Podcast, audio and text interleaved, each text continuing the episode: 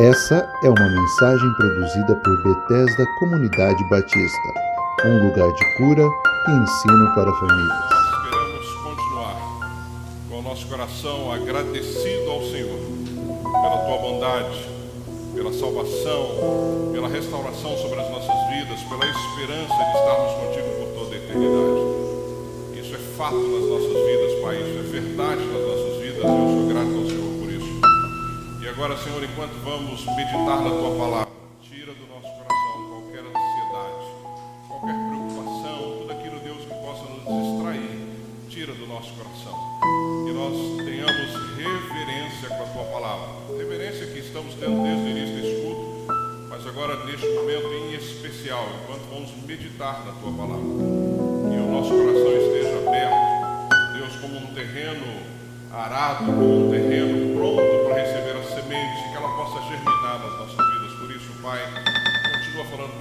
fale em especial agora, neste momento da palavra. É assim que eu oro, te agradecendo por todos os amados aqui presentes, por aqueles que estão em casa. Que o Senhor possa nos abençoar, abrindo o nosso entendimento e nos ajudando a ser obediente à tua palavra. Oro em nome de Jesus. Amém. Amém. Amém, querido. Sente-se, por favor. Pode sentar-se. Se acomode aí e vamos aprender na palavra do Senhor. Enquanto a banda vai tomando lugar, querido, não perca os nossos cultos. Pastor Felipe já enfatizou isso aqui. Eu só quero dar um pouco mais de ênfase. Toda quarta-feira, às 20 horas, uma vez por mês no presencial, último, a última quarta do mês, e as demais no online. Eu tenho buscado trazer pessoas com um trabalho relevante na área de missões. Quem tem participado sabe do que eu estou falando. Eu tenho aprendido muito. Semana passada tivemos o pastor Silas Caminada com um trabalho lindo na África com os países de língua portuguesa. E ele mostrou um vídeo onde o pessoal começa a entrar na igreja. Não é, não é como nós aqui que entramos todo mundo junto, não. Lá vai entrando as mulheres, vão entrando enfileiradas, dançando, cantando, vão tomando assento. Depois, claro, tem tudo a ver com a cultura, mas é muito interessante aprendermos com isso. Lugares onde não há presença de nenhuma igreja, nenhum evangélico, e lá ah, as pessoas esperando para ouvir de Jesus. Então a nossa ideia de quarta-feira é que você sempre seja impactado é, por esse trabalho missionário, porque Deus pode tocar no teu coração para você ir para um desses países, eu creio nisso. Deus pode tocar no teu coração para você orar mais por missões, para que você possa contribuir mais por missões. Então esse é o nosso desafio, não é? Por aquilo que nós não vemos ou aquilo que nós não sabemos, dificilmente somos impactados. Então nós precisamos ver e ouvir o que está sendo feito aí, para que você talvez seja mais despertado para algo que o Senhor nos mandou fazer. É uma ordem do Senhor, é uma ordem. Nós estamos aqui para isso, para levar o Evangelho até os confins da terra. E quarta-feira tem sido sempre uma experiência muito positiva. Então, quarta que vem, nós vamos ter o Edcinho. Né? Alguns aqui conhecem o Edcinho. O Edcinho é, é, missionário na Cruzada Estudantil e Profissional para Cristo já há muitos anos, faz um, interior, um trabalho muito lindo no interior de São Paulo. E ele vai estar falando então uh, na quarta-feira. Quando eu o convidei essa semana, ele ficou numa alegria de poder compartilhar conosco. E tem sido essa a, a, a, todas as pessoas que eu tenho convidado. É impressionante a alegria que eles sentem em participar e em compartilhar conosco. Então, eu e você temos um convidado, quarta-feira, às 20 horas, pastor Edcinho vai estar compartilhando conosco. Tá bom, queridos? Abra a tua Bíblia em 1 Timóteo, no capítulo, 3, no capítulo 6, a partir do verso 3, eu vou estar lendo até o 19, preste bastante atenção e depois eu quero meditar contigo é, naquilo que Deus colocou no meu coração é, para tratarmos de um assunto tão importante, tão precioso e tão, tão sério. 1 Timóteo, capítulo 6, versos de 3 a 19, vai estar para você também na tela. Diz assim a partir do verso 3: Se alguém ensina outra doutrina e não concorda com as sãs palavras de nosso Senhor Jesus Cristo e com o ensino segundo a piedade, e aqui só traduzindo para você, piedade é compaixão pelo sofrimento alheio, quando eu me coloco então uh, e tenho compaixão. Compaixão é quando eu me coloco no lugar de alguém, e piedade é essa compaixão pelo sofrimento alheio. Ele continua uh, no verso 4: é enfatuado. Aqui o enfatuado é arrogante, só traduzindo para você para ficar melhor o teu entendimento. Então é enfatuado, nada entende, mas tem mania por questões e contendas de palavras de que nascem inveja, provocação, difamações, suspeitas malignas, altercações, que ele também coloca aí, que na realidade é discutir, é debater alguma coisa, né, sem fim. Então, discussões sem fim, conversas sem fim, por homens cuja mente é pervertida e privados da verdade, supondo que a piedade é fonte de lucro. De fato, grande fonte de lucro é a piedade com o contentamento, porque nada temos trazido para o mundo, nem coisa alguma podemos levar dele, tendo sustento e com que nos vestir, estejamos contentes. Ora, os que querem ficar ricos caem em tentação e cilada, e em muitas concupiscências, que é a cobiça por bens materiais, no caso aqui, concupiscências insensatas e pecaminosas, as quais afogam os homens na ruína e perdição. No 10. Porque o amor do dinheiro é a raiz de todos os males, e alguns nessa cobiça se desviaram da fé e a si mesmos se atormentaram com muitas dores. E aqui ele continua: Tu, porém, ó homem de Deus, foge destas coisas, antes segue a justiça, a piedade, a fé, o amor, a constância, a mansidão. Combate o bom combate da fé. Toma posse da vida eterna, para o qual também foste chamado e de que fizeste a boa confissão perante muitas testemunhas.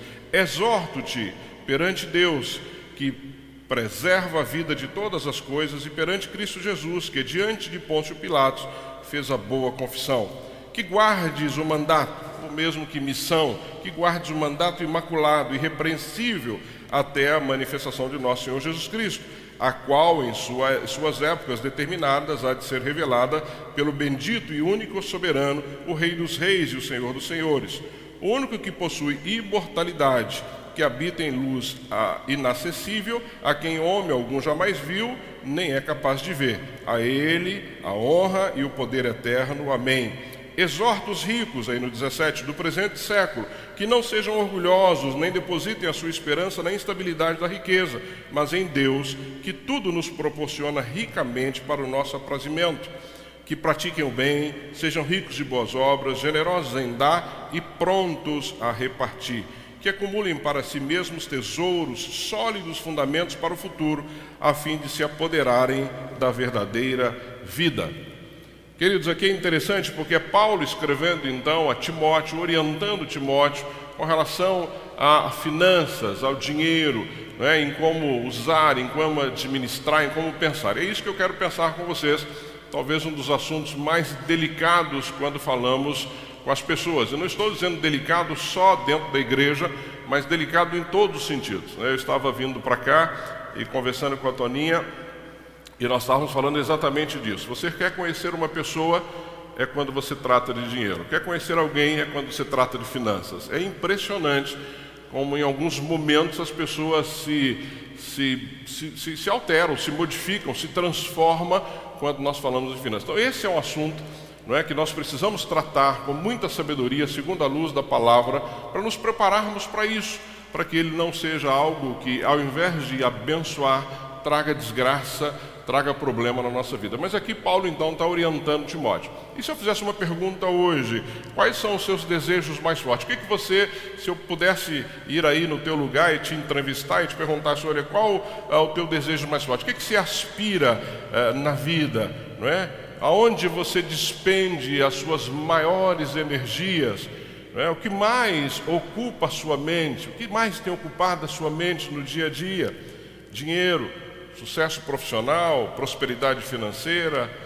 Onde está a tua fonte de felicidade? O que, que você entende que é aquilo que, que te deixa mais feliz? São perguntas que todos nós podemos responder. Vai, muito, vai depender muito do momento da sua vida, de como você está vivendo, mas é uma pergunta que nós temos que, que sempre nos fazer. Interessante que se você pensar é, no brasileiro, eu pesquisei essa semana quais são os três as três situações de maior interesse hoje dos brasileiros. Primeiro, casa própria.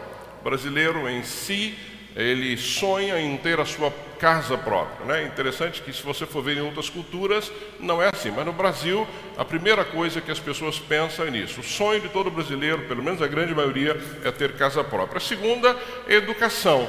Né, poder frequentar uma boa universidade, se formar e ter um bom emprego. E a terceira pasmem, mudou para plano de saúde. Né? Então, hoje, o terceiro maior desejo do brasileiro é ter um bom plano de saúde. Você vê como as coisas mudam. Talvez um tempo atrás isso não fosse nada interessante, mas em função do que estamos vivendo, em função de você olhar hoje para a área médica, para a medicina, para a pandemia, tudo que está acontecendo, hoje é, é, o terceiro sonho de um brasileiro hoje é ter um bom plano de saúde. Você talvez que tenha, nunca parou para pensar, mas você que não tem, talvez você acorde para ficar assim, poxa vida, se eu precisar de um atendimento, vou para o SUS, vou para onde, bato na porta, não sei de quem, mas é um sonho hoje do brasileiro. Interessante quando olhamos para a Bíblia, Salomão diz que muitas dessas coisas, elas são pura vaidade, né? Salomão tentou de toda forma ser feliz, e nós conhecemos muito bem a história de Salomão em várias coisas, em várias áreas, com muitas mulheres, com muitos bens, e no entanto, no fim de vida, ele diz: olha, tudo isso é vaidade, nada disso é, foi ou é importante para as nossas vidas. E amados, não há nada de errado em você almejar, você querer, você sonhar com algumas coisas, absolutamente. Não estou aqui é, e não sou contrário a você sonhar e, e, produzir e trabalhar para ter algumas coisas, só não pode tomar é, todo o seu tempo, né? Afinal de contas, uma visão equivocada de nós, por exemplo, crentes, eu mesmo tive essa visão durante muito tempo, de que crente é infeliz. É infeliz, o crente não pode fumar, o crente não pode beber, o crente não pode ter relacionamento sexual antes do casamento. É? Eu tinha essa visão. Antes de me converter, eu olhava para os crentes que eu conhecia e via que, na minha concepção, que eram pessoas tristes, não pode nada e depois que você se converte, você descobre que você pode tudo. A diferença é que você escolhe o que fazer. Né? Essa é a diferença.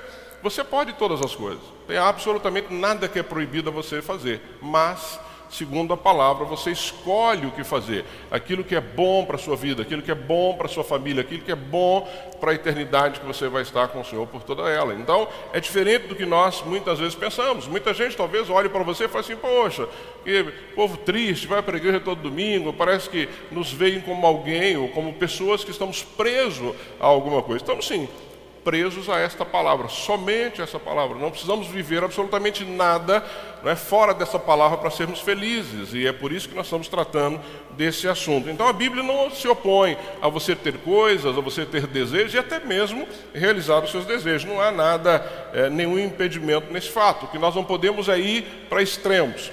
Não é? A teologia da prosperidade, que é algo que eu e o pastor Felipe já falamos aqui várias vezes, que começou, chegou aqui no Brasil anos 60, 70, eles defendiam com uma grande ênfase de que o que Deus quer abençoar você financeiramente, que você seja próspero. Quanto mais você der, principalmente para o ministério, e essa era uma regra da teologia da prosperidade, se você investir no ministério, investir no ministério, não é? e muitas vezes o ministério são pessoas, Deus vai te dar em dobro, em triplo, e você vai ser grandemente abençoado. Então, a teologia prega que a bênção está em ser próspero financeiramente. Eu conheço muitas pessoas que morreram aos nossos olhos financeiros pobre e morreram felizes, estão com Jesus e foram felizes e não tiveram nenhuma dificuldade. Pessoas que não tiveram um carro, é, nem um carro, não é nem um carro zero quilômetro, não tiveram um carro, não tiveram uma casa, não tiveram nada que aos nossos olhos, ou que a teologia da prosperidade diz que nós deveríamos ter, e morreram felizes é, sem nenhum problema. Eu conheci ah, uma senhora chamada Maria da Paz, eu e a Toninha conhecemos, já disse isso em algumas mensagens no passado ela vinha lá do norte de Minas para as conferências missionárias aqui na primeira igreja batista de Santo André. Como ela não podia pagar a conferência, ela ficava na cozinha. Ela vinha, trabalhava na cozinha e, e assistia às, plenárias, assistia às pregações. E um dia, lá no norte de Minas, eu e a Toninho encontramos a senhora Maria da Paz. E aí fomos até o lugarejo que ela estava, uma vila pequenininha na beira da estrada, e ela era a autoridade espiritual daquele povo que nos levou para almoçar na casa dela, uma casa de chão batido, matou lá um. Desculpa, amados. Matou lá uma galinha, fez para gente, nós almoçamos na casa dela, eu e a Toninha, e ela saiu com a gente mostrando a comunidade, aquela mulher que aos nossos olhos não tinha nada, nada. Não tinha um cavalo para se locomover naquele lugar, não tinha nada. Mostrando a igreja que ela cuidava, as pessoas encontrando a Maria da Paz no meio da rua, felizes, e aquela mulher, não sei se ainda é viva, se está com Jesus, mas aos olhos da sociedade, ou às vezes aos nossos olhos, era uma pobre coitada. Não era, com certeza não era. Uma mulher extremamente rica, porque entendeu o que o Senhor a chamou para fazer. Então é essa a ideia, ou seja, o que nós cremos é num Deus que nos sustenta, é o que nós vamos ver isso aqui o tempo todo. Então, você precisa entender que Deus criou, Deus te criou, e o maior prazer que nós temos que ter não é nas coisas, é em glorificar o nome dEle, é estar na presença dEle. É isso que nós vivemos aqui nesse primeiro momento do culto. Olha que coisa deliciosa. Eu estava ali atrás e quando o Júnior falou pula, eu tentei pular, mas a idade já não ajuda muito. Mas você quer participar, você fica tão feliz. Ou seja, é isso, nós somos criados, salvos pelo Senhor, tivemos um encontro com Ele e a nossa maior felicidade é estar na presença dEle. As coisas que nós precisamos, e nós vamos ver isso na mensagem, Ele vai nos dar de acordo com a Sua bondade, amados. E é fato que nós pensamos muito e amamos muito o dinheiro, isso é fato, eu não tenho dúvida disso. E é aí que nós temos que tomar cuidado. Isso é um fato, ou seja, e as razões para que muitas vezes ah, o nosso apego ao dinheiro é porque nós pensamos, primeiro, que se nós tivermos dinheiro, nós vamos estar seguros. E, essa é, um, essa é uma, uma, fantasia que nós temos de que o recurso financeiro ele nos traz segurança né? vai nos conduzir à felicidade. Uma outra, uma outra fantasia que se nós tivermos coisas, se nós comprarmos itens, de alguma forma, isso vai fazer com que nós tenhamos influência sobre as outras pessoas. É só olhar o que nós estamos vivendo hoje na sociedade. Hoje a gente, se você não ficar atento, você não consegue se alegrar com a conquista dos irmãos, você fica com inveja, você fica triste, né? Interessante que em alguns momentos eu já orei por irmãos que, pastor, eu comprei um carro, você podia orar? Claro, vamos lá, vamos agradecer a Deus pelo carro. Precisa abençoar o carro, agradecer a Deus pelo carro que Deus te deu. E você tem que se alegrar com isso, não é porque o irmão está com um carro 2021 que você está com o seu 1905. Amém, amados. Seja feliz com aquilo que Deus tem te dado. Não é? Então, mas há uma, uma, uma um equívoco quando pensamos que o dinheiro ele vai nos proporcionar esta influência sobre as pessoas, que temos coisas, ou que ele vai nos trazer ou gerar felicidade em nós. Existe um estudo global uh, sobre felicidade que mostra, aqui no Brasil principalmente, que os jovens brasileiros, 38% dos jovens hoje, eles têm medo do, de, de, do desemprego, de não se colocar no mercado, de não conseguir um emprego. Depois vem saúde, prevenção das doenças, segurança pessoal, mas tudo isso está ligado não à dependência de Deus, mas o financeiro. O medo é porque eu não vou atingir um status, ou eu não vou influenciar, ou eu não vou ser notado se eu não tiver esse recurso. E aí passamos então, ou paramos de depender de Deus. Então, amados, dinheiro não traz felicidade, isso é uma fantasia. Talvez você lembre de um ditado assim, pastor, dinheiro não traz felicidade, mas compra. Você já ouviu isso, né? Dinheiro não traz felicidade, mas compra. Mentira, amados, não compra. Eu conheço muita gente com muito dinheiro que hoje é infeliz é?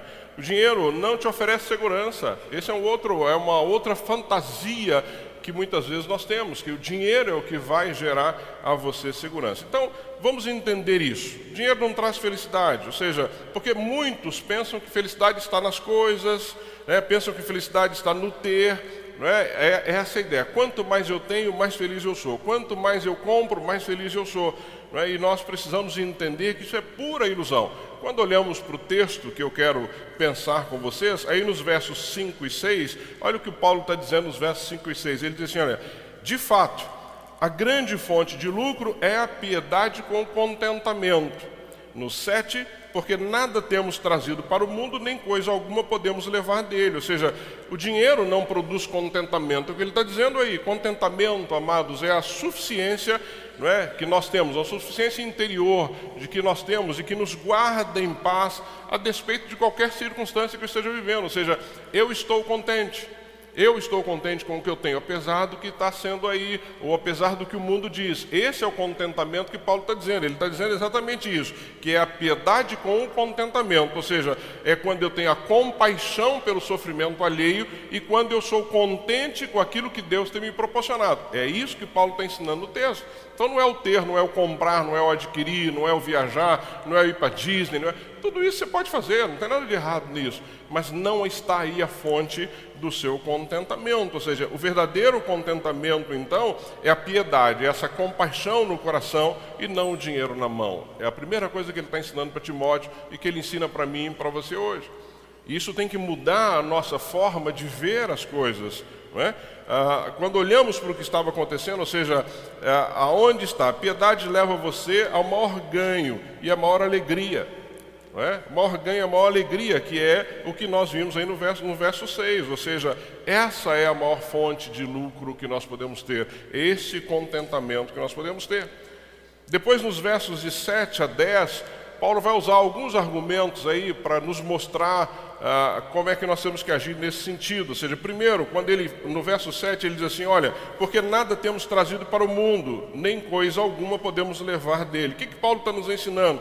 Que ah, o nosso destino, amado, é a eternidade e que o dinheiro é temporal. O meu destino, o seu destino é estar com o Senhor por toda a eternidade, mas o dinheiro é temporal, ele passa, ele acaba, ele tem vida curta.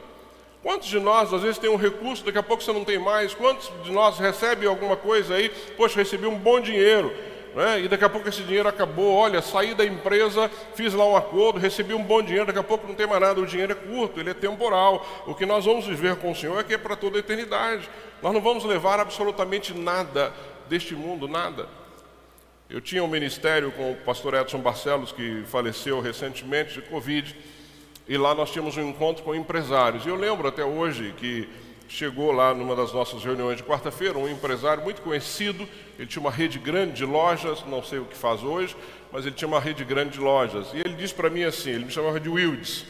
Ele falou assim: Wildes, eu tenho hoje dinheiro para levar a minha esposa nos melhores médicos do mundo e não tenho o que fazer por ela. E ela tinha câncer e faleceu de câncer. Então você não leva absolutamente nada. E ali ele se rendeu a Deus, porque ele entendeu que não era o dinheiro que ele tinha que podia fazer algo. Se Deus quisesse, Deus podia curar a sua esposa, mas levou. Então não é o que você tem, ou seja, e essa, é esse é um mito que nós precisamos tomar cuidado, uma fantasia que nós precisamos tomar cuidado para você não ser enganado por isso. O quanto você viverá neste mundo, ou seja, qual é o seu tempo neste mundo, quanto você viverá depois de partir deste mundo, quanto eu vivo aqui é ínfimo. Pastor Felipe esses dias mostrou um cálculo aqui, é mínimo do mínimo do mínimo em relação ao que você vai viver na eternidade com o Senhor. Ou seja, então qual é o valor dessas coisas para a minha vida, para a minha caminhada? É, o que, que eu estou deixando aqui? Qual a importância desses tesouros que eu estou buscando acumular aqui nesta terra em relação à vida que está por vir? O que isso vai representar? É interessante que eu estava, essa semana, enquanto preparava a mensagem, eu comecei a pensar em famílias conhecidas no Brasil, ou pessoas conhecidas no Brasil, que produziram, que ganharam muito dinheiro e que hoje faleceram, não, é? não estão mais aqui nesta terra. E o que significou esta herança, essa fortuna? Olha que interessante. Eu é, li a respeito de uma família chamada Duas Famílias, famílias Oliveira e Sussuassuna, que é na região da Paraíba. Esses, esses, essas duas famílias, eles brigam desde 1920 por um pedaço de terra. Desde 1920 eles são inimigos. Sabe quantas pessoas já morreram dessas duas famílias de 1920 para cá? Mais de 100 pessoas. Brigando por causa de um pedaço de terra. Olha, uma herança que foi deixada, que está sendo disputada por duas famílias e pessoas estão morrendo por causa disso. Maradona morreu faz pouco tempo, lembra? Diego Maradona morreu. Hoje existe uma briga na justiça. Tem 11 filhos do Maradona brigando pela herança do Maradona. 11 filhos. E está aparecendo mais. Está aparecendo agora um cubano, uma cubana que está surgindo aí. Está aparecendo mais. Um monte de gente brigando por causa desse dinheiro que foi produzido. Não é? E o foco era a felicidade no recurso financeiro. Gugu Liberato morreu não faz tanto tempo. Existe uma briga judicial entre a sua companheira, entre a tia, entre os filhos, e isso está se arrastando em uma briga que não tem mais fim. Marcos Paulo, ator que muita gente aqui, os mais velhos, conhece muito bem, hoje tem uma briga da ex-mulher com a atual mulher e está aí na justiça o povo se degladiando e brigando por causa disso. Clodovil, não é? Clodovil deixou uma herança e essa herança está aí sendo disputada. Vi recentemente uma mansão que ele tem, parece que no litoral, caindo aos pedaços de tanto que briga e está lá. A coisa está apodrecendo, mas o dinheiro gerou tudo isso. Michael Jackson morreu em 2009, até hoje ah, questionam a herança, brigam pela herança e a coisa se estendendo. Hebe Camargo, tão conhecida de todo mundo aí na televisão brasileira, também há uma briga feia pela herança. Nelson Mandela, um homem que marcou a história. Né? Aí, de repente, hoje, quando você vai pesquisar sobre Nelson Mandela, você ouve falar de brigas pela herança na justiça. Então, amados, o que eu quero que você entenda é que muitas vezes o que você está produzindo, ou se o seu foco estiver equivocado, você vai deixar desgraça para as pessoas. Você deixa um problema para as pessoas que permanecem aí. E para você entender como isso significa no mundo espiritual e, e para aqueles que entendem a, a, caminhada cristã, eu separei alguns casos contrários para você entender. Talvez alguns você já tenha ouvido falar. Pastor Russell Shedd viveu até 2016. De 1929 a 2016 foi um teólogo batista muito conhecido no meio, é muito conhecido. Aqui os batistas mais antigos leem a respeito dele, um homem que mudou não é, a, a, a história da nossa caminhada cristã aqui no Brasil. Esse homem não deixou bem nenhum. Eu não conheço ninguém aí brigando pela herança do pastor Rui Sochete, mas qualquer livraria cristã que você entrar, você tem a Bíblia do Russell Shedd com comentários dele, você tem uma dezena de dezenas de livros, tem muitos livros do Russell Shedd ele tem sido fonte de inspiração para os teólogos no Brasil, para estudantes de teologia, assim por diante. Esse homem deixou um legado que ninguém precisa brigar, está disponível para quem quiser e vamos ouvir de Russell Shedd por muitos e muitos anos.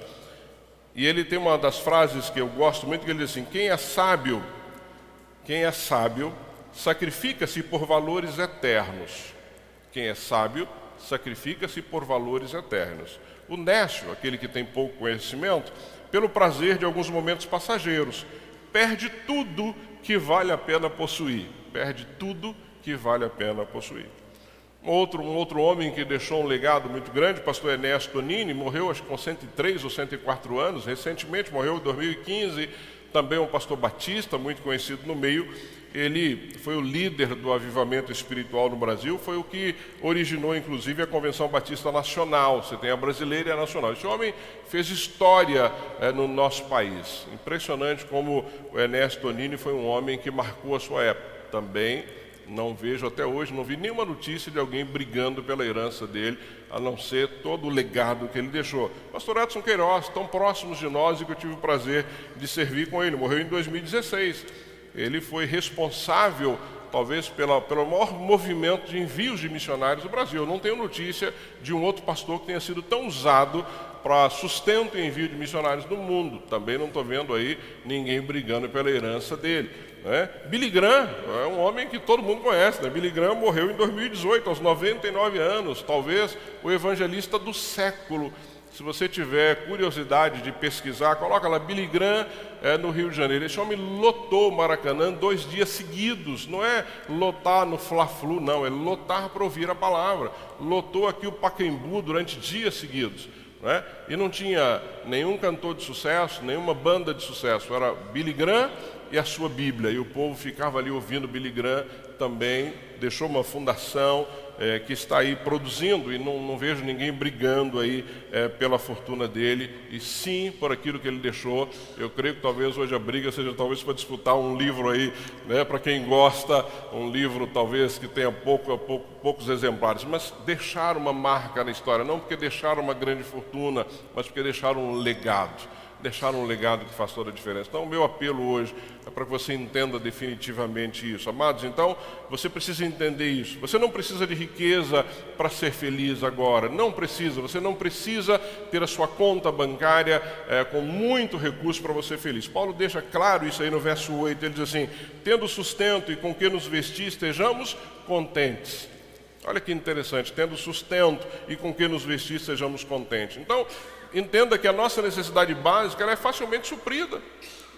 Ela é facilmente suprida, ou seja, a felicidade está não é no ter, não é? Mas é você estar feliz e contente com o que você tem, com o que você tem, não é? Essa é a ideia. Jesus diz lá em João 4:34, a minha comida consiste em fazer a vontade do meu Pai que me enviou. A alegria de Cristo era fazer a vontade do Pai que o enviou. Hebreus 13, 5 diz assim: Seja a vossa vida sem avareza, contentai-vos com as coisas que tendes, porque ele tem dito: De maneira alguma te deixarei, nunca, jamais te abandonarei.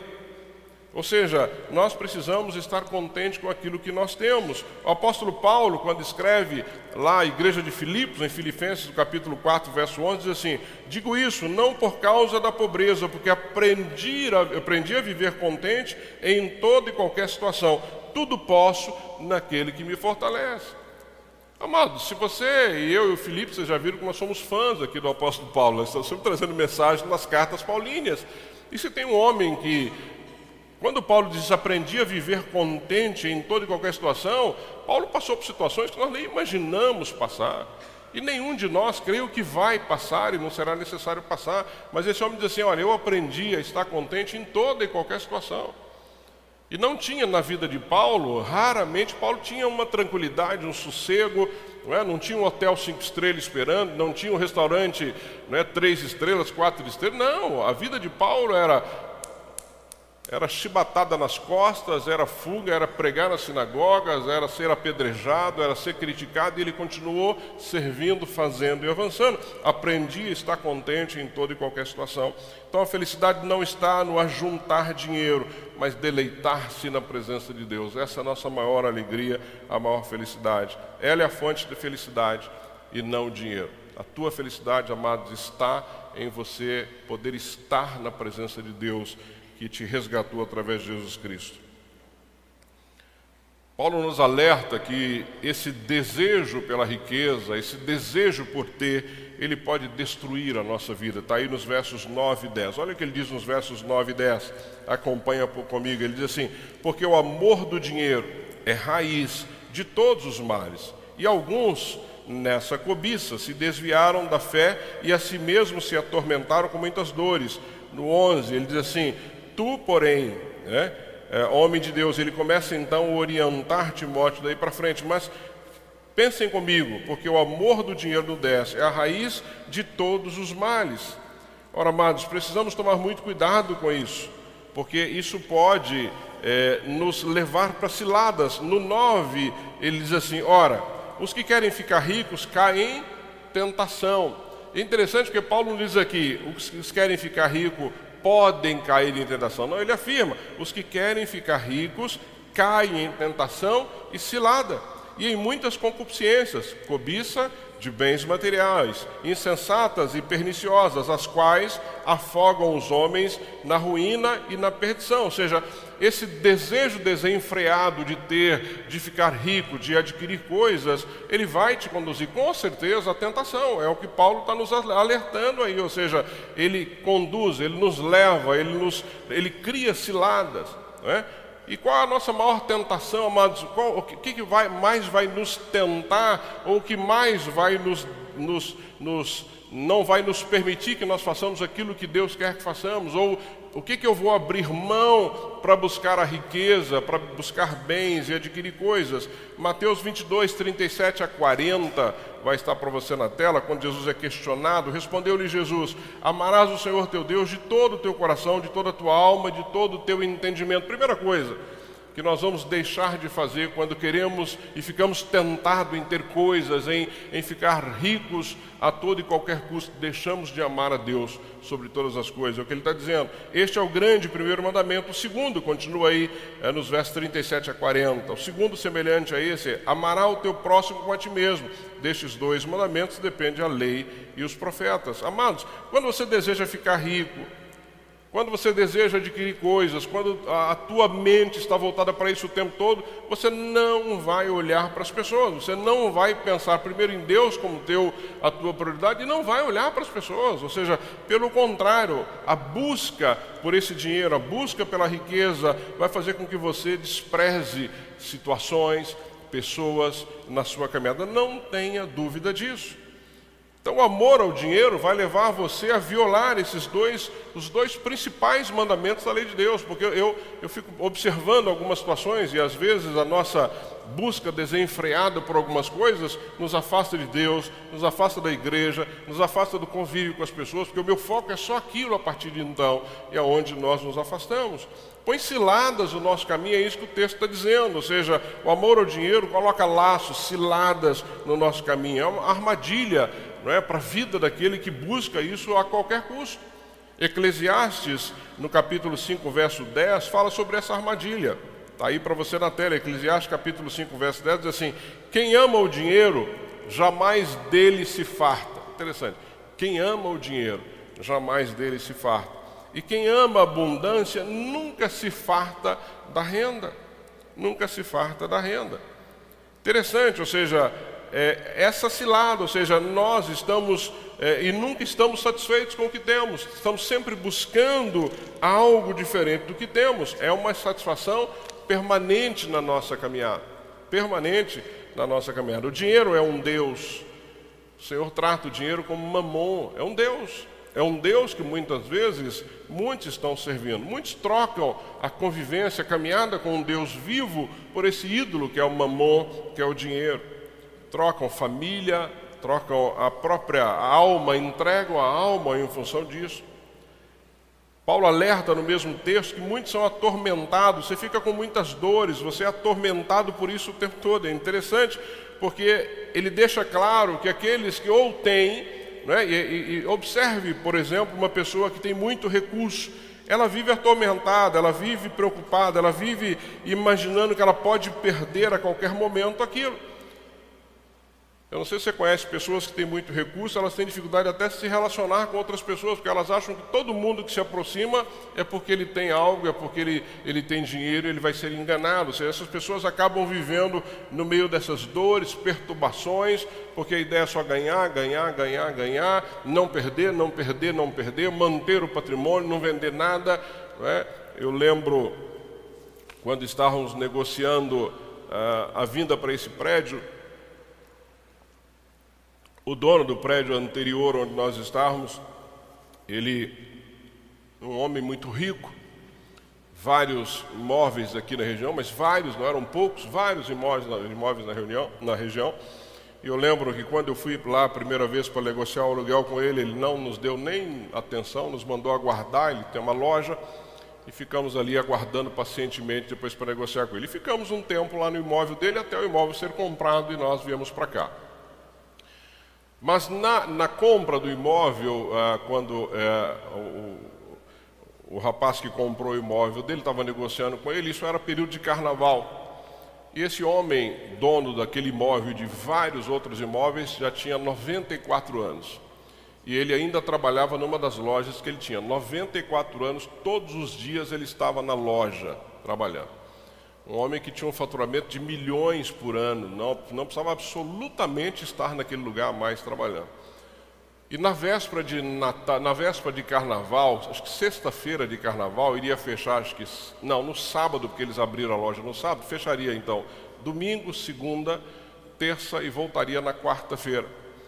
E ele então ficou sozinho para fechar a loja no sábado. Ele caiu dentro da loja e ficou longe do telefone celular e ficou caído durante três dias, três dias e meio dentro da loja. Ninguém notou a sua ausência. Os filhos, ninguém percebeu que esse homem não estava em casa, não sei nem onde mora. Mas o que eu quero dizer com isso? Um homem com 94 anos, com todo o recurso financeiro que você pode imaginar, ficou caído no chão de uma loja sozinho, sem poder pedir socorro para ninguém, fazendo lá as suas necessidades, com sede, tanto que quando encontraram ele foi internado e quase morre. Amor ao dinheiro, é isso que nós temos que tomar cuidado, ou seja, nós não precisamos passar por algumas coisas se nós dependermos do Senhor, mas quem tem está sempre preocupado em não perder o que tem. É? Olhamos para a própria palavra e vemos que essa, a, o dinheiro como raiz de todos os males, você vai, lembrar o jovem rico se afasta de Cristo por causa disso, quando ele pergunta para o Senhor, Senhor, o que eu devo fazer? Vai, vende tudo que tem e me siga. Não, Senhor, mas eu tenho muita coisa, como é que eu vou vender tudo que eu tenho e seguir o Senhor? Então se afastou do Senhor. Né? Quando você, a passagem lá do rico e Lázaro, lembra que ele chegava na porta da casa dele, Lázaro estava lá pedindo esmola, ele não dava mínima para Lázaro, os dois morrem. Né? E lá ele, ô oh, Senhor, deixa Lázaro molhar a ponta dos dedos e matar a minha sede. Ou seja, só foi lembrado nesse estado quando já havia morrido e não dava mais tempo. Judas traiu Jesus por 30 moedas. Ananias e Safira venderam o que tinha, enganaram os, os, apóstolos, e não havia necessidade disso, e morrem ali naquele lugar, e tantos outros que nós olhamos para a história e que olharam para o dinheiro como fonte de alegria, de prazer, de segurança, e acabaram se perdendo nessa caminhada. Então, amados, o dinheiro é, é motivo de situações complicadas nas famílias. É, dinheiro leva ao divórcio, leva a separações, leva a brigas, sequestros e assim por diante. Olha só o histórico que nós temos de crime no nosso país, motivados por herança, por dinheiro, por uma série de outras coisas. Temos que tomar muito cuidado. Então, o dinheiro não te leva apenas a uma ruína temporal, mas também para uma ruína eterna se nós não tomarmos cuidado. Paulo, aí nos versos 10, diz assim: no verso 10, porque o amor, o dinheiro é a raiz de todos os males, e alguns nessa cobiça se desviaram da fé né? e a si mesmos se atormentaram com muitas dores. Então precisamos tomar cuidado, porque o dinheiro leva à apostasia, distanciamento de Deus, esfria o coração, afasta as pessoas de Deus. Né? traz uma anestesia na alma, você começa a inverter o que é importante, deixa o teu coração endurecido, você fica temeroso de todas as coisas, ou seja, essa é a cilada do dinheiro, se você não tomar cuidado, ela pode parecer algo bonito, fascinante quando olhamos, mas pode esconder por trás disso um inferno, se nós não tomarmos cuidado. Tome cuidado com o que você está fazendo para ganhar dinheiro a todo custo. Tome cuidado quanto tempo você está investindo para ganhar dinheiro, é, colocando aí a sua felicidade, colocando aí então é, todo o seu, toda a sua expectativa. Nos versos de 11 a 16, Paulo deixa claro de como é que nós podemos, como cristãos, vivermos bem né, sem sermos amantes do dinheiro, porque eu disse desde o início, não tem nenhum problema você ter recurso, absolutamente. Não tem nenhum problema você trabalhar, você ganhar, você viajar, você ter um bom carro, absolutamente. Não vejo nenhum problema nisso. Deus não nos chamou para viver na miséria, na pobreza, não. Aquilo que você tem como fruto do teu trabalho, você pode ter com tranquilidade, com a sua consciência tranquila. O que eu estou ensinando é, não deixa isso ser o seu Deus. Não deixa isso tomar todo o espaço da sua vida. Não deixa isso ser a motivação da sua caminhada. É, essa é a ideia que Paulo está ensinando a Timóteo, que é bom para mim e para você. E ele então deixa claro nos versos 11, ele diz assim, olha, tu porém, ó homem de Deus, foge dessas coisas, foge, foge dessas coisas. Então quando nós pensamos nisso, amados, nós temos que entender que um homem feliz, muitas vezes é conhecido por aquilo que ele foge. Ao contrário do que a sociedade diz, claro que às vezes o fugir pode ser sinônimo de covardia, não é essa covardia que eu estou dizendo, não. Às vezes você não vai fugir, mas existem coisas que você precisa fugir. José no Egito fugiu, fugiu da mulher de Potifar. Davi fugiu de Samuel, do rei Saul, quando o rei Saul queria matá-lo. Ele fugiu do rei Saul. Ou seja, nós vamos entender que muitas vezes eu e você precisamos fugir é, e tomar cuidado. Ah, se eu tivesse aquilo, ah, se a minha casa fosse maior, ah, se o meu carro fosse assim. Ou seja, são coisas que estão nos levando a, a, a, a a colocar a nossa felicidade no ter, no adquirir, e essas coisas muitas vezes vão nos afastar de Deus. Aí eu seria muito mais feliz se eu tivesse tanto recurso, eu seria muito mais feliz se eu morasse no bairro X da cidade. Não, é esse o cuidado do Senhor. Foge dessas coisas. Aprendi a estar contente em toda e qualquer situação. O que, que Deus tem te dado? Agradeça a Deus o lugar que você mora, o apartamento que você mora, o bairro que você mora, o carro que você tem, a família que você tem. Né? Aprendi a estar contente em qualquer situação. Então, ser feliz, ou sua felicidade, não está nas coisas, mas em Deus. É nele que está a nossa felicidade. É nele que está. Homem feliz também está dizendo aí no verso 11 que ele continua: Tu, porém, homem de Deus, foge dessas coisas, antes segue justiça, piedade, fé, amor, a constância a mansidão. Então, o homem feliz é conhecido por aquilo que ele segue. O Ernesto Nini, o Russell Shedd, um dos que eu citei agora há pouco, ele diz assim: a gente tem problemas, né? ele está dizendo as pessoas têm problemas, mas não sabe que a Bíblia tem a solução. Então ele está dizendo assim: olha, a gente, as pessoas, tem problema, mas não sabe que a Bíblia tem a solução. A questão é que não basta ler, mas seguir. Então o Russell Shedd está dizendo assim: olha, não basta ler, não basta nós lermos os versos de 3 a 19 aqui do capítulo 6 de Timóteo, nós precisamos seguir, nós precisamos entender o que Deus está nos dizendo, precisamos praticar isso, precisamos viver isso. A solução está na palavra, não, é? não tem outra fonte. Então ele está dizendo: olha, homem feliz é conhecido por aquilo que ele segue. Então não basta apenas separar-se do que é errado, mas precisa seguir o que é certo. Ah, eu não faço isso que é errado, mas você faz o que é certo? Há uma diferença. Eu posso não fazer o que é errado, mas de repente eu não pratico o que é certo, não mudou absolutamente nada.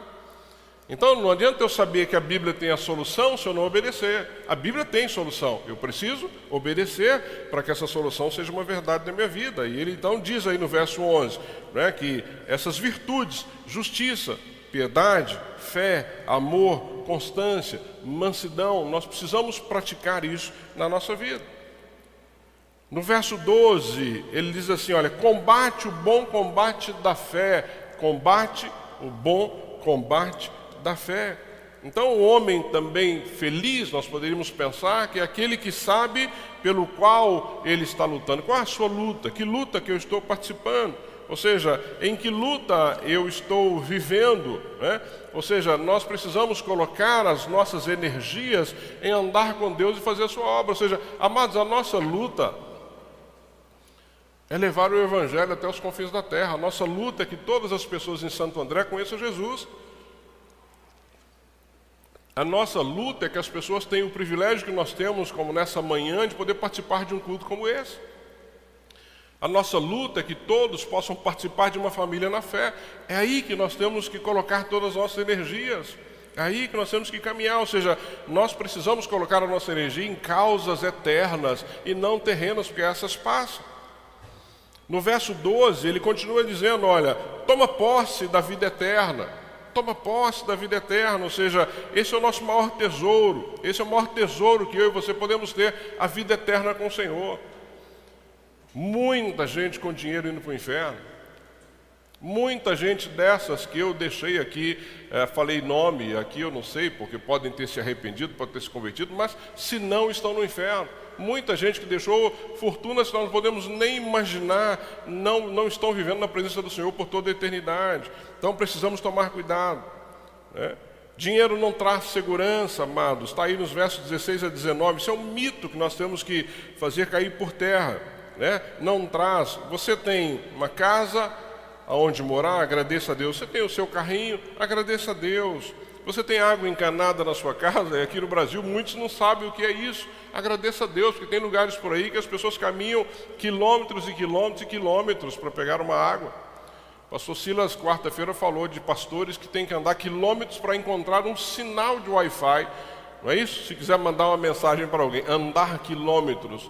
Na tua casa você está deitado na sua cama, acessa o teu celular, manda mensagem para onde você quiser. E nós muitas vezes não somos gratos a isso. Tem chuveiro quente, eu já tomei banho de canequinha nas minhas viagens por aí, não foram poucas não. Quer uma água quente, tinha lá um negocinho que você espetava na tomada, esquentava ali, era um balde de água só, e aí tinha que tomar banho. Acho que é por isso que eu tomo banho rápido, nem ia pegar no meu pé. Eu aprendi lá com a canequinha, era só aquilo de água para tomar banho, não para ficar cantando debaixo do chuveiro, não. Né? Tem alimento, Deus tem te mantido a sua dispensa na sua casa, seja feliz, seja grato a Deus por isso. Tá bom, como podemos ser ricos e felizes? Porque nós podemos ser ricos e felizes.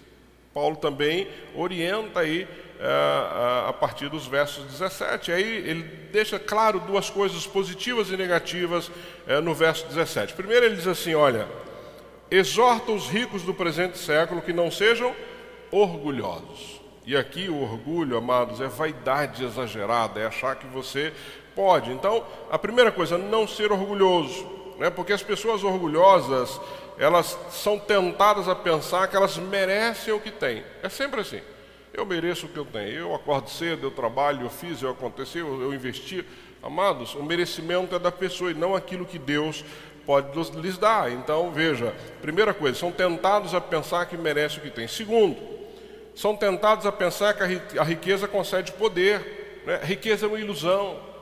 Riqueza é uma ilusão, não tenha dúvida disso traz uma ilusão de quanto mais rico, mais poderoso eu tenho e mais eu posso é, fazer. No verso 16, só Jesus tem poder permanente, é o que ele está dizendo aí, ele é o nosso soberano. Olha o que ele diz no 16: E o único que possui imortalidade, que habita em luz inacessível, a quem o homem algum jamais viu, nem é capaz de ver, a ele a honra, poder eterno. Amém. É ele. Ele que está aí desde o início da história. Quantos passaram? Quantos homens, reis, homens que viveram a abundância, não é? Olha para os faraós egípcios, o que tinha de ouro, o que tinha de bens, o que tinha. Tem o que hoje? Nada. Uma múmia no museu por aí que alguém ainda vai lá para ver, porque faz parte da história. Mas Cristo não, permanece. Ele é o único que é imortal.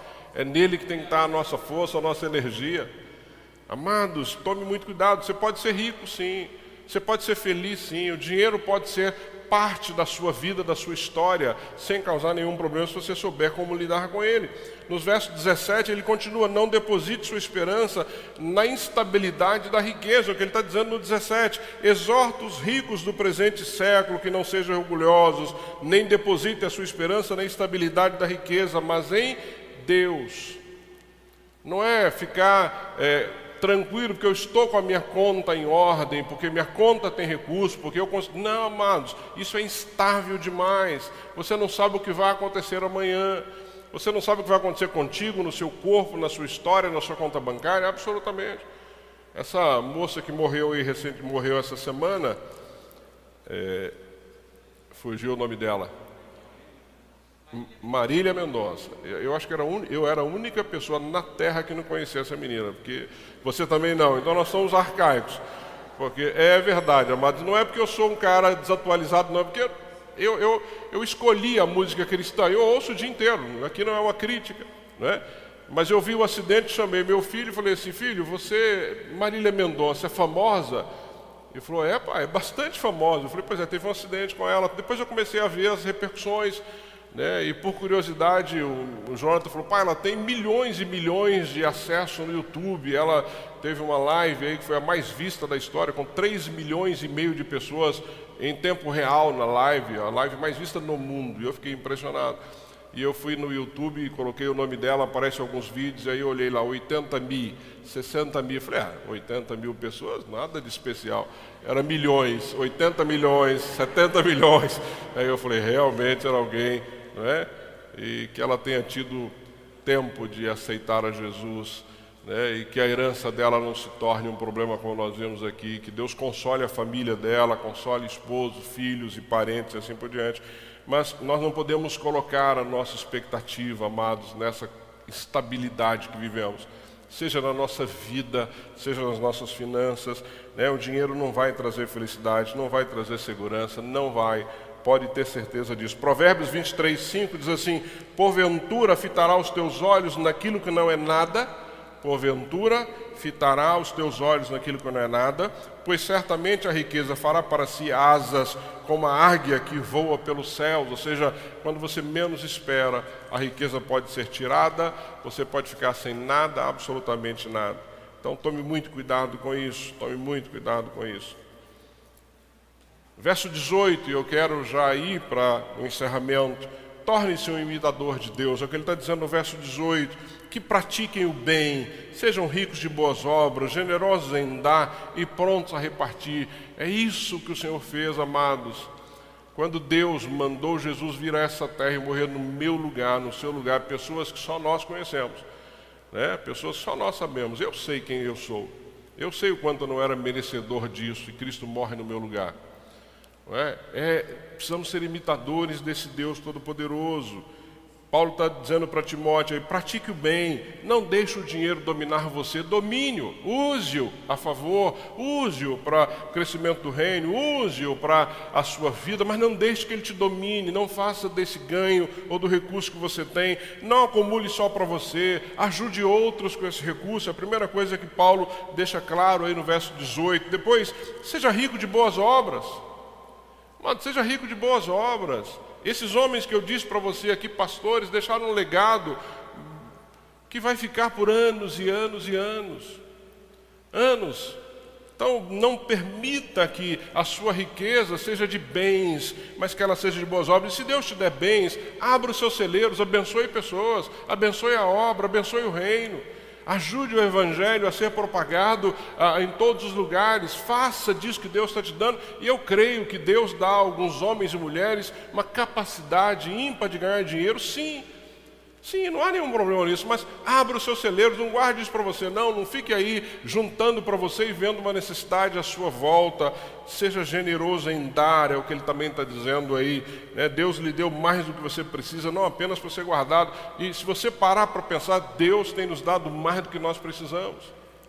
Tem nos dado mais do que nós precisamos. Eu tenho um amigo meu que diz assim: Deus tem, Deus cuida de mim, Deus tem me abençoado muito mais do que eu mereço. E é verdade. Verdade. Então Deus tem dado, amado. Não guarde isso para você. Abra o seu coração, abra o seu bolso. Doe, não tenha medo, não tenha, sabe, não fique constrangido. Eu sempre falo aqui: se você vai entregar a sua oferta, o dízimo e se sentir constrangido, não faça, porque não agrada a Deus, mas faça isso de coração. Tem tanta coisa para ser feita. Seja pronto a repartir. A alma generosa prosperará, mas a que retém mais do que é justo, isso será pura perda. A alma generosa prosperará. Não é a teologia da prosperidade, se eu vou dar dois, eu vou receber quatro. Não, mas eu tenho certeza, quanto mais você abençoar o reino, Deus vai te abençoar, porque Ele é o maior interessado em que você abençoe pessoas. O problema é quando nós somos mesquinhos, ficamos segurando as coisas, como se o nosso, a nossa segurança estivesse ali. Não, não. E aí no verso 19, junto, junte riquezas para a vida eterna. É isso que Paulo encerra dizendo: que acumulem para si mesmo tesouros, sólido fundamento, aquilo que faz diferença para o futuro, a fim de se apoderarem da verdadeira vida. Ou seja, ajunte riquezas não é, para a vida eterna. O que você dá e distribui, isso é o que você tem. Tenho pouco? Distribui. Tenho muito? Distribui. Não há nenhum problema. Ah, quando eu tiver muito, eu vou distribuir. Vai nada. Vai nada. Se você não faz com pouco que você tem, não vai fazer quando tiver muito, amados. Pode ter certeza disso. Mas comece a distribuir, comece a abençoar, comece a abençoar outros. O que você retém, isso você perde. O que você semeia é o que você colhe. Você não colhe se você não semear. O que você semeia é o que você colhe. Interessante porque você semeia coisas espirituais, materiais e colhe dividendos espirituais. Você abençoa vidas, você ajuda pessoas no material, mas colhe no espiritual, dividendos espirituais. Você semeia coisas temporais e colhe bênçãos para a vida eterna. Ou seja, se abençoa alguém aqui, isso vai repercutir em bênçãos para você por toda a eternidade. Por toda a eternidade.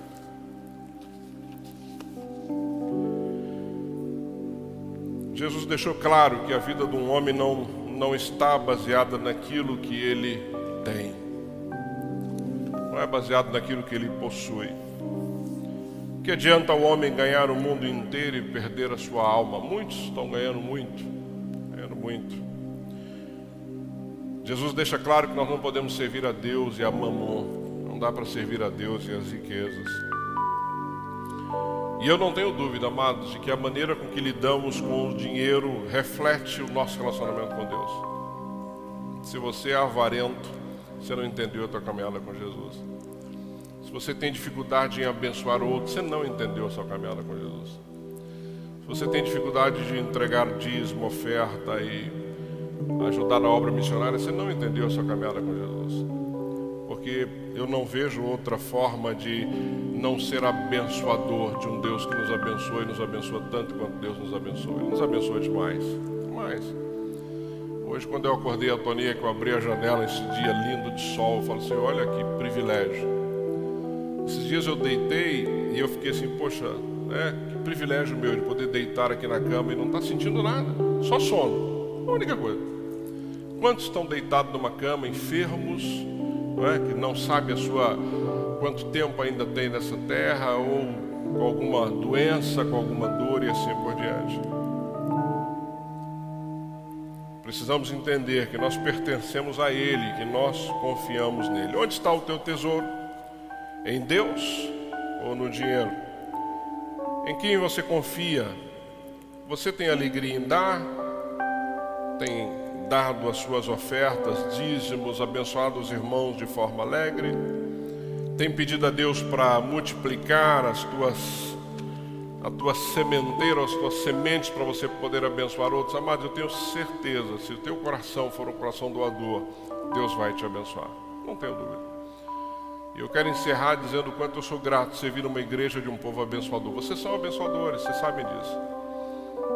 Eu fico feliz de poder trazer uma mensagem como essa, não como exortação, não como, sabe, não, não preciso. Essa igreja aqui, nem eu, nem o pastor Felipe precisamos exortar nesse sentido que vocês entenderam a caminhada com o Senhor. Entenderam mesmo. Eu, como pastor, não tenho dúvida disso, mas é só uma lembrança. É só para nós irmos para a palavra e lembrarmos que o nosso coração e a nossa confiança está no Senhor e não nos recursos financeiros. Pastor Felipe mostrou a TV nova e a gente tem feito coisas aqui nessa igreja através da sua vida, da sua contribuição. E eu vibro com cada coisinha que a gente compra aqui nessa igreja, porque eu sei que sai do teu bolso, sai da tua contribuição, sai do, do esforço do teu trabalho dia após dia. Que o Senhor continue te abençoando. Vocês continuem sendo generosos. Nós temos tantos sonhos de alcançar lugares que eu sei que o Senhor ainda está colocando nos nossos corações. Mas só é possível fazer isso através das nossas vidas, através de entendermos isso. Como Paulo orientou a Timóteo, né? a nossa confiança está nele, não nos recursos que nós temos. Abaixa a sua cabeça. Deus, obrigado pela comunidade Batista Bethesda. Obrigado porque essa igreja, Pai, tem se mostrado uma igreja de, uma, de um povo abençoador. Eu tenho podido ver isso como pastor dessa igreja. Eu tenho podido ver isso, Deus, na administração, no dia a dia. Eu tenho podido ver isso e vi isso durante toda a pandemia, quando as pessoas foram fiéis, Deus, na manutenção da sua casa. Muitos pais sem aparecer aqui durante um ano, até mais do que isso, foram fiéis, Deus, em participar, ofertando, dizimando, mantendo essa casa.